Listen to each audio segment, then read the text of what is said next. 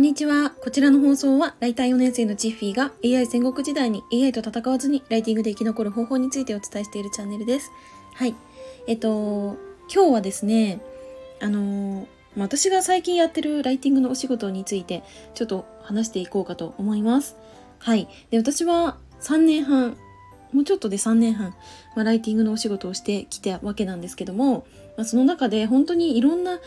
クライアント様、50名以上のクライアント様と出会って一緒にメディアを運営してきたし、で、うん、そうですね、もう1年以上続いている、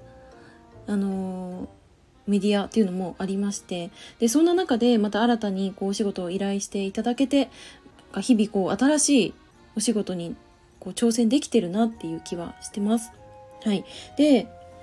あの、まあ、これまで私は SEO ライティング、その、えっ、ー、と、検索でこう上位になれるようなこのライティングそのブログ記事とかそのよくあるこの Google 検索でよく出てくるような記事そういったものを書いてきたんですけども、まあ、それはそれですごくやりがいはあったし私が初めてこのキーワードで書いた記事がこう検索した時に一番最初に出てくるっていうあの感動はね今でも本当に忘れられないしめちゃくちゃ気持ちいいなとは思うんですけどただなんかそういったライティングもしつつもえーと、他にも、えーと、ライティングっていうのはあって例えばセールスライティングだとかコピーライティングとかなんかそういったのもライティングの領域に入ってくると思っています。はい、でなんか私が最近セールスライティングっていうところにあのうんこうなんだろうなの仕事が増えてきた中であこれはこれですっごい面白いなって思ったお話がありましたんで今日はそういったお話をします。はい、前置きが長くなりましたが、えー、初めにお知らせをさせてください。えー、現在私は公式 LINE の方でライティングのご相談ですとかセミナー情報をお届けしております。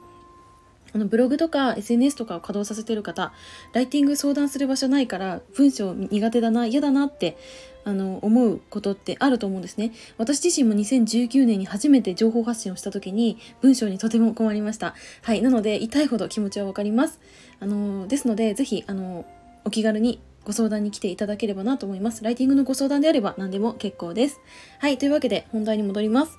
はい。えっと、私が今、セールスライティングをこう、やっていく中で、挑戦していく中で、あのまあ、いろんなこう発見があってあすごい難しいなって思う反面面白いなっていうことも本当にたくさんあります。はい、でセールスライティングってそもそも何ぞやっていうことなんですけど、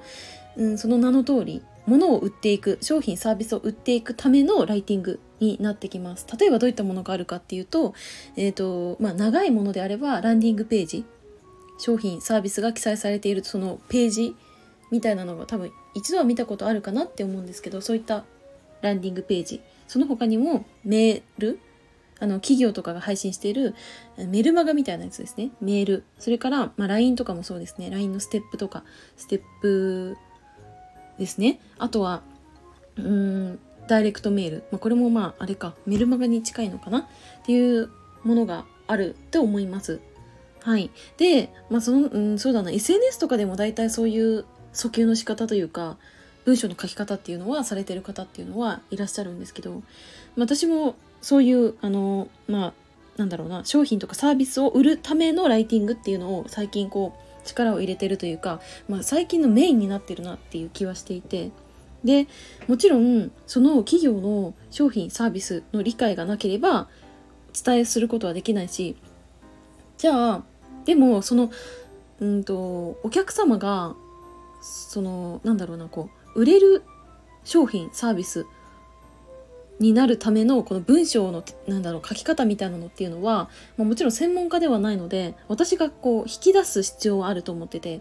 うん、で限られた文字数の中でじゃあこういった情報必要だよとかもっとこういうところを深掘りして伝えられないかなっていうのを私の方からどんどんどんどん聞きながらその強みっていうのを探っていく必要はあると思っててでこれって多分ですけど SEO ライティングだけだったらあの結構むずいなって思ったんですね。うーんなんかもちろん SEO ライティングでももう商品サービスの購買につなげるための、まあ、文章を書いているわけなんですけど、まあ、それとはまたちょっと違っていてうんだからそこでなんかあ難しいなってすごい思うしで私がうんとまあ数々のこのセールスレターみたいなのを書いてきた中であなんかこれ反応微妙だなとかうんもうちょっと訴求の方法こっちにしたらどうかなっていうのも結構いろいろ出てくるんですけどなんかその度にこうリライトが発生してうーん伝え方とか文章の構成こう変えようかなとかなんかそもそもこの商品サービスを売るためのこの訴求の仕方っていうのを A ではなく B にしようかなとかなんかそういうのをクライアントと一緒にこう話し合いながらじゃあ今度はこっちで行こうとかあっちで行こうとかいうこのテストみたいなのがすっごい楽しくてでなんか正直正解がまだ分かんないんですよね出してみないと。で出してみて1ヶ月経って反応微妙だなとかあこれ反応いいなっていうのが分かったりだとかあとそのなんだろうそのセールスレターの内容を変えることはなくタイトルあのメールとかの件名とかでちょっと変えるだけでクリック率が上がったとか開封率が上がったとかそのお客様の問い合わせが増えたとかなんかそういうところがこう発見にもなっててなんかそれがもう純粋にすっごい楽しいって私は思いました。うん、だから何ですかね一回こう書いて文章がそれが100%当たるとかはもう全然なくてとかむしろそういうのが全然ない中でであじゃあ次こうしようああしようってうんこうなんだろうなテストして改善してっていうののこのただただこの繰り返してるだけなんですけどでそれが本当に面白いって思いました。うん、であここ変えようかなって自分がこう、まあ、ちっちゃな試作みたいな感じであげたやつが当たったりとかしたらめっちゃ気持ちいいんですねこれ。はい、だからなんかこれはその私が初めて SEO ライティングでその SEO1 位を取った記事が私がこうそのワードで検索した時に私が書いた記事が一番最初に出てきたっていう感動とめちゃくちゃ近いなって思って、まあ、すっごい楽しいって思いましたね。うん、だからなんか同じライティングかもしれないけれどうんそのちょっとまあ種類は違うのでなんかそういったライティングっていうのをもっともっといろいろやりたいと思ったしなんか四方八方いろんなこうなんか枝を伸ばしていきたいなって私は改めて思いましたね。はい、なんか自分自身でも結構びっくりするしすごいなって思うことが私は高校時代から趣味でブログ書いててでその趣味のブログっていうのは本当に趣味でしかなくて私の恋愛ネタとか当時の友達の話とかをつらつらと書いていって毎日1投稿じゃ終わらないくらい綴ってたんですけどなんかそういったうん文章が最初はまきっかけでそれでま仕事として文章でうんこう報酬をいただいたりとかクライアントの力になったりとかしててで今度はなんか私のこのうんこうしようああしようっていうのが反映されてそれが提案できるっていうそこまで来たのがなんかすごい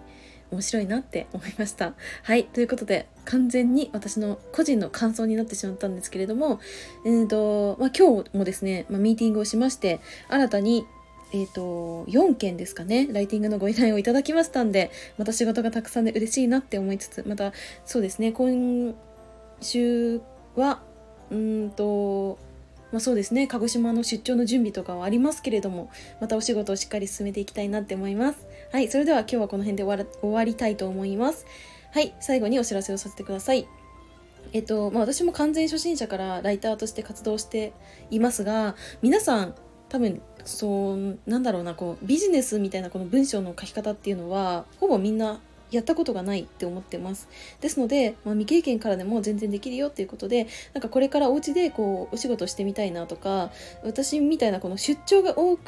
いけど、こうオンラインでなんかお仕事してみたいなっていう方は、ぜひ、このライターっていうお仕事も一つ選択肢として持っていただければなと思います。はい。ですので、気になる方は、私の概要欄にあります公式 LINE、お友達追加していただけたらなと思います。はい。それでは今日はこの辺で終わりたいと思います。最後までお付き合いいただきありがとうございました。またね